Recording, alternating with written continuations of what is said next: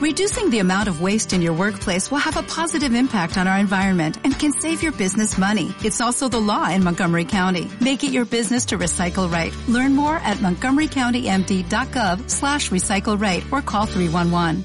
Encontramos a una maestra que decidió decir algunas cosas y a nosotros nos pareció que estaba bueno compartirlo con ustedes. Señor Gerardo Moyano, ¿lo podemos compartir? Mañana se reparten las notas. Si por casualidad usted no ha recibido las notas por correo electrónico, mañana es el día para ir a hablar con sus maestros o con los maestros de sus hijos. Eh, para mí es un día muy emocionante porque mañana yo voy a conocer a algunos de mis best friends. Ya yo conozco algunos, pero mañana voy a conocer a otros de mis best friends. Quizás usted no lo sabe, papá, pero usted y yo somos mejores amigos. Mejores amigos. Yo sé todo lo que pasa en su casa. Todo lo que pasa en su casa. Y yo, mira, lo que usted come, lo que no come, de quién se dejó, de quién no se dejó, con quién peleó, si la vecina le habla, si la vecina no le habla, cuando llegó tarde por ver Netflix y me dijo que fue la goma, cuando se fue de vacaciones me dijo que estaba enfermo. Yo lo sé todo. Yo lo sé todo. Y yo, mire, porque usted y yo somos best friends.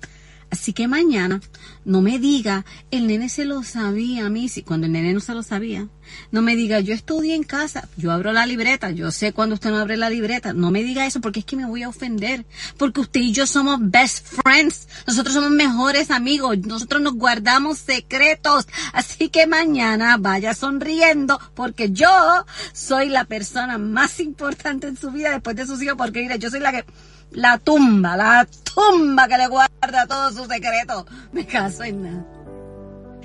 ¿Cuántas cosas, cuántas cosas sabrán las maestras que nosotros pensamos que no saben y cuántas cosas contarán los chicos? Bueno, y a ver, contame, dice quién es la que guarda todos los secretos. ¿Quién hemos escuchado? La que guarda todos los secretos es alguien que ya está en línea para charlar con nosotros y nos va a, dar la posibilidad de ver cómo es que guardan absolutamente todos los secretos. Le vamos a dar la bienvenida. Ella es eh, Maricel Hilarius, es maestra y comediante. Ella es de Puerto Rico y dijo, yo voy a hacer esto y se los voy a mostrar a todos en TikTok y los padres van a estar alertados de que yo me entero de todo. Hola Maricel, buenas tardes, ¿cómo estás? Saludos, muy bien, gracias por la oportunidad de tenerme aquí. ¿Cómo estás, Maricel? ¿Cómo era la cara de los de los cuando después que me imagino algunos padres viniendo a preguntarte, Maricel, ¿qué sabes de mí? ¿Mm? Este, pues para, para sorpresa mía, eh, yo, eh, déjeme aclarar que yo me atrevo a hacer estas cosas porque tengo buena relación con mis padres, tengo buena relación con mis compañeros y por eso me atrevo a hacer cosas como esta. Ellos llegaron diciendo best friend, best friend desde lejos, amiga, mejor amiga, porque ellos sabían que yo lo hacía en son de broma, pero realmente también algunos decían, Miss, yo sé que usted sabe todo lo que pasa en casa. Eh, debe ser así, debe ser así. Eh, ¿cómo, cómo, cómo ¿Cómo llegas, cómo detecta un maestro? Eh, vos dijiste, bueno, yo sé cuando me dijeron que ustedes iban de vaca o que estaban enfermos, pero en realidad se fueron de vacaciones. ¿Cómo, cómo, cómo, cómo llegas ahí? ¿Cómo llegas a la intimidad de la familia?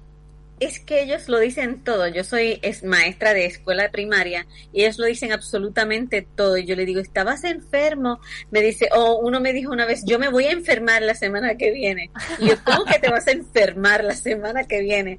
¿Te vas de vacaciones? No, no. Y yo, si no estás enfermo, y ya ahí pues uno sabe qué es lo que va a pasar. Mm. ¿Los chicos no mienten? ¿Es cierto eso? ¿Es verdad? La gran mayoría yo diría que no miente. La gran mayoría de ellos yo diría que eh, ellos perciben cuando uno los quiere y aunque uno es estricto en el salón de clase, ellos saben que uno los quiere, que uno va a estar eh, a favor de ellos, vamos a decir así, en pro de su educación. Y entonces pues se abren y cuentan cosas que uno no le da tiempo de decir, ok, para, para. Ah, no, no hay que frenar. Escúchame, ¿no te da tiempo o además te intriga? A mí me intrigaría. Yo, a veces digo, y a veces no me da tiempo, eso es la verdad. A veces yo digo, ¿qué? Déjame saber qué hay más. Pero de repente dicen cosas que yo digo, ok, está bien, no te preocupes, y lo dejamos ahí. Pero hay ah. veces que yo digo, ¿qué pasará? Claro, claro. Da para escribir un libro las cosas que cuentan los chicos y las historias que hay detrás de eso, seguramente. Sí, sí, sí, con todas las anécdotas que uno tiene como maestra, de veras que yo podría escribir un libro al respecto, porque ellos dicen cuatro cosas que uno dice, ¿de dónde sacaron tanta, tanta creatividad? Mm, ahí, ahí estaba plasmada. ¿Cómo se te ocurre llegar al TikTok? Pues la realidad es que yo empecé en Facebook porque yo iba a hacer una, no sé cómo decir, pero un stand-up comedy por primera vez antes de la pandemia. Y resultó que como tuvimos cuarentena, nos encerraron, pues dije, ah, pues lo voy a promocionar en Facebook como haciendo videos pequeños y cuando vine, pues el, la acogida de las personas fue muy buena. Eh, ya llevamos dos años y medio y por fin este 14 de febrero es que vamos a hacer la actividad. Así que fue algo más por accidente que por nada. Bien, bueno, eh, vale la pena. Mucha gente en la cuarentena les pasó eso durante la pandemia, esto de que por accidente descubrieron cosas que podían hacer muy bien y que tuvieron éxito en, en, en adelante. Contanos, Maricel, algo que recuerdes de esas cosas que, curiosas o que a vos te llamaron la atención o lo mejor que te enteraste que te contara un alumno. Mira, eh, siempre me, siempre recuerdo, trabajaba antes en otra escuela donde un niño me decía que no me vistiera para Halloween para el Día de las Brujas, porque eso era del diablo, y yo por verlo, pues le seguí la corriente y le dije, pero si me voy a vestir de angelito, y no, no te vistas, no vayas, y yo, pero es que me voy a vestir de angelito, y él, no, y otro chico le dijo, pero si yo voy a ir, y voy a ir con un crucifijo, y el chico le dice, ¿cómo se te ocurre llevar a Jesús al cumpleaños del diablo? claro, y bueno, ahí, ahí está también las creencias de la casa, ¿no? Las, eh, las cosas que se hablan en la mesa, las discusiones seguramente que llegan también. Sí, sí, ellos, ellos dicen, en verdad ellos dicen todo cuando sienten la confianza, pues ellos dicen todo. Hay niños que son bien callados y ellos no dicen nada y uno no va a interrumpir eso ni se va a meter en la vida privada de nadie, obviamente. Pero hay niños que lo dicen todo porque sí. Maricel, nos estás contando esto con qué sentido del humor y has encontrado una forma de comunicación y contar y conocer lo que los niños, como dices, los niños siempre dicen la verdad y te van haciendo conocer eh, su vida. Eh, voy a hablar del otro lado, ¿no? En Argentina hemos tenido casos eh, muy cerca de, de, maltrato infantil y se habla de la importancia de lo que detecta una maestra, ¿no? ¿Te ha tocado, o un maestro, te ha tocado tener que conocer eh, alguna situación difícil y tener que ayudar a una familia o tener que avisar a las autoridades? Eh, me sucedió una, una, situación una vez que tuve que avisar a las autoridades y las autoridades vinieron, verificaron todo, hicieron el cuento. Eh, fue algo bien triste, ¿verdad? Pero gracias a Dios se resolvió.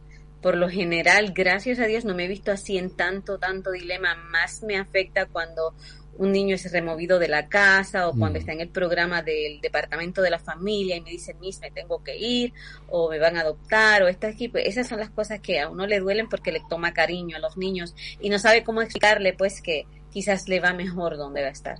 Claro, mm. claro. Pero ahí habla de la importancia de la relación maestra-niño, ¿no? Eh, atrás de toda esta historia tuya que es apasionante. Y y del lado, quisiera te preguntaba de la historia de los chicos, ¿no? ¿Qué historia te llamó más la atención? ¿Y qué historia de, que se acercó o madre que eh, se sintió eh, más molesto que tú conozcas o que más te llamó la atención también? Eh, por lo general me llevo muy bien con los padres y ellos sienten la confianza de venir y contar cosas a veces, ¿verdad? Que son personales eh, y ahí podemos hablar y ahí, ahí lo dejamos, así es bien confidencial. Eh, pero me atrevo a hablar así porque las personas dicen, ay, la maestra está averiguando, está tratando de indagar. Nada de eso, es que los chicos hablan y obviamente yo no voy a averiguar más allá, aunque tenga la curiosidad más grande, pero los papás saben que uno quiere a los niños, que uno está ahí para educar y yo creo que esa es la base de la educación, que papá sepa que somos un solo equipo, que en realidad tenemos que nosotros tener, estar de un mismo lado para ayudar la educación de sus hijos. ¿Y cómo funciona allí en Puerto Rico esta relación? Aquí en los últimos años se fracturó un poco. Está como las maestras quedaron en el lado de, del lado de la educación cuestionada. Discúlpeme. Claro, los maestros aquí en Argentina, en el último tiempo, quedaron en un lugar en los que son cuestionados, en los que mm, si reprueban los chicos y desaprueban los chicos, al, al, primero que se cuestiona es al docente a ver si lo, aprobó, lo aprobó o lo desaprobó mal. Eh, si es como que la culpa pasó a estar siempre del lado del docente últimamente. Claro, le quitan la autoridad al, al maestro o al, Gracias, docente. ¿Mm? Sí, y la verdad es que si me pregunta aquí en Puerto Rico ha surgido lo mismo. Muchas personas, si usted veía alguno de los comentarios, eran bien negativos porque la culpa siempre la tiene el docente.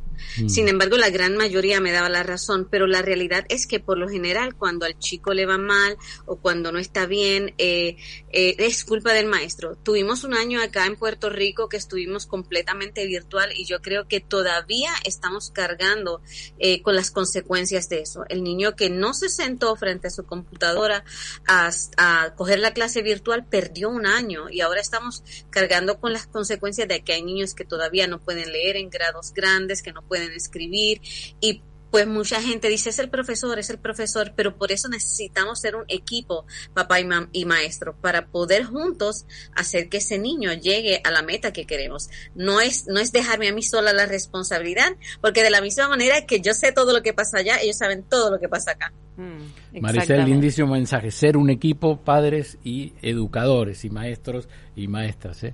Bueno, te agradecemos muchísimo esta, esta tu historia, tu historia de eh, mejores amigos, ¿no? Como se diría aquí en Argentina, entre maestros, maestras y padres y madres. ¿Mm? Muchísimas gracias, Maricel, por estar con nosotros. Te mandamos gracias un a ustedes por la oportunidad. Adiós. Cuídense. Que sigas sabiendo muchas cosas, Maricel. gracias, gracias. Cuídense. Bueno, esta maestra, ¿no? Que advierte a los padres que sus alumnos sobre sus intimidades y sus hijos me cuentan todo. Y ha hecho su club o sus seguidores en TikTok de Best Friends, ¿no? De mejores amigos. Vos sabés que cuando mi hija mayor iba al maternal, eh, nos cuenta un día en casa algo que le había contado su maestra, que era su maestra era muy joven y, tenía, había conocido un chico y les había contado que estaba de novio, qué sé yo. Y mm, cuando la voy a llevar a Valen al, al maternal, entonces le digo, ay, me contaron que eh, estamos enamoradas. Y entonces ella me dice, ah, sí, mira que yo también sé muchas cosas de vos, me dijo. Mm. Me, cerré la boca, di media vuelta y no dije más nada. Imagínate. Bueno. Los niños preguntan, ¿cómo brilla la luz? ¿Cómo suena la música? ¿De dónde salen las piedras? ¿Dónde termina el mar? ¿Cómo se forman las olas? ¿Cómo vuela un avión?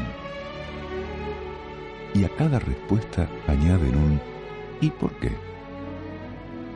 En esas preguntas hay una gran sabiduría. Los niños no se preguntan ¿quién soy yo? ¿Para qué he nacido? ¿Qué he venido a hacer aquí? ¿Cuál es el significado de la vida? Entonces, ¿por qué no imitamos a los niños y disfrutamos de los interrogantes del universo sin hacernos tantas preguntas que de encontrar las respuestas acabarían con el misterio que hace feliz nuestra existencia? Y los niños preguntan, ¿y por qué? ¿Mm? En un rato volvemos y seguimos con música, así se lindísima nota.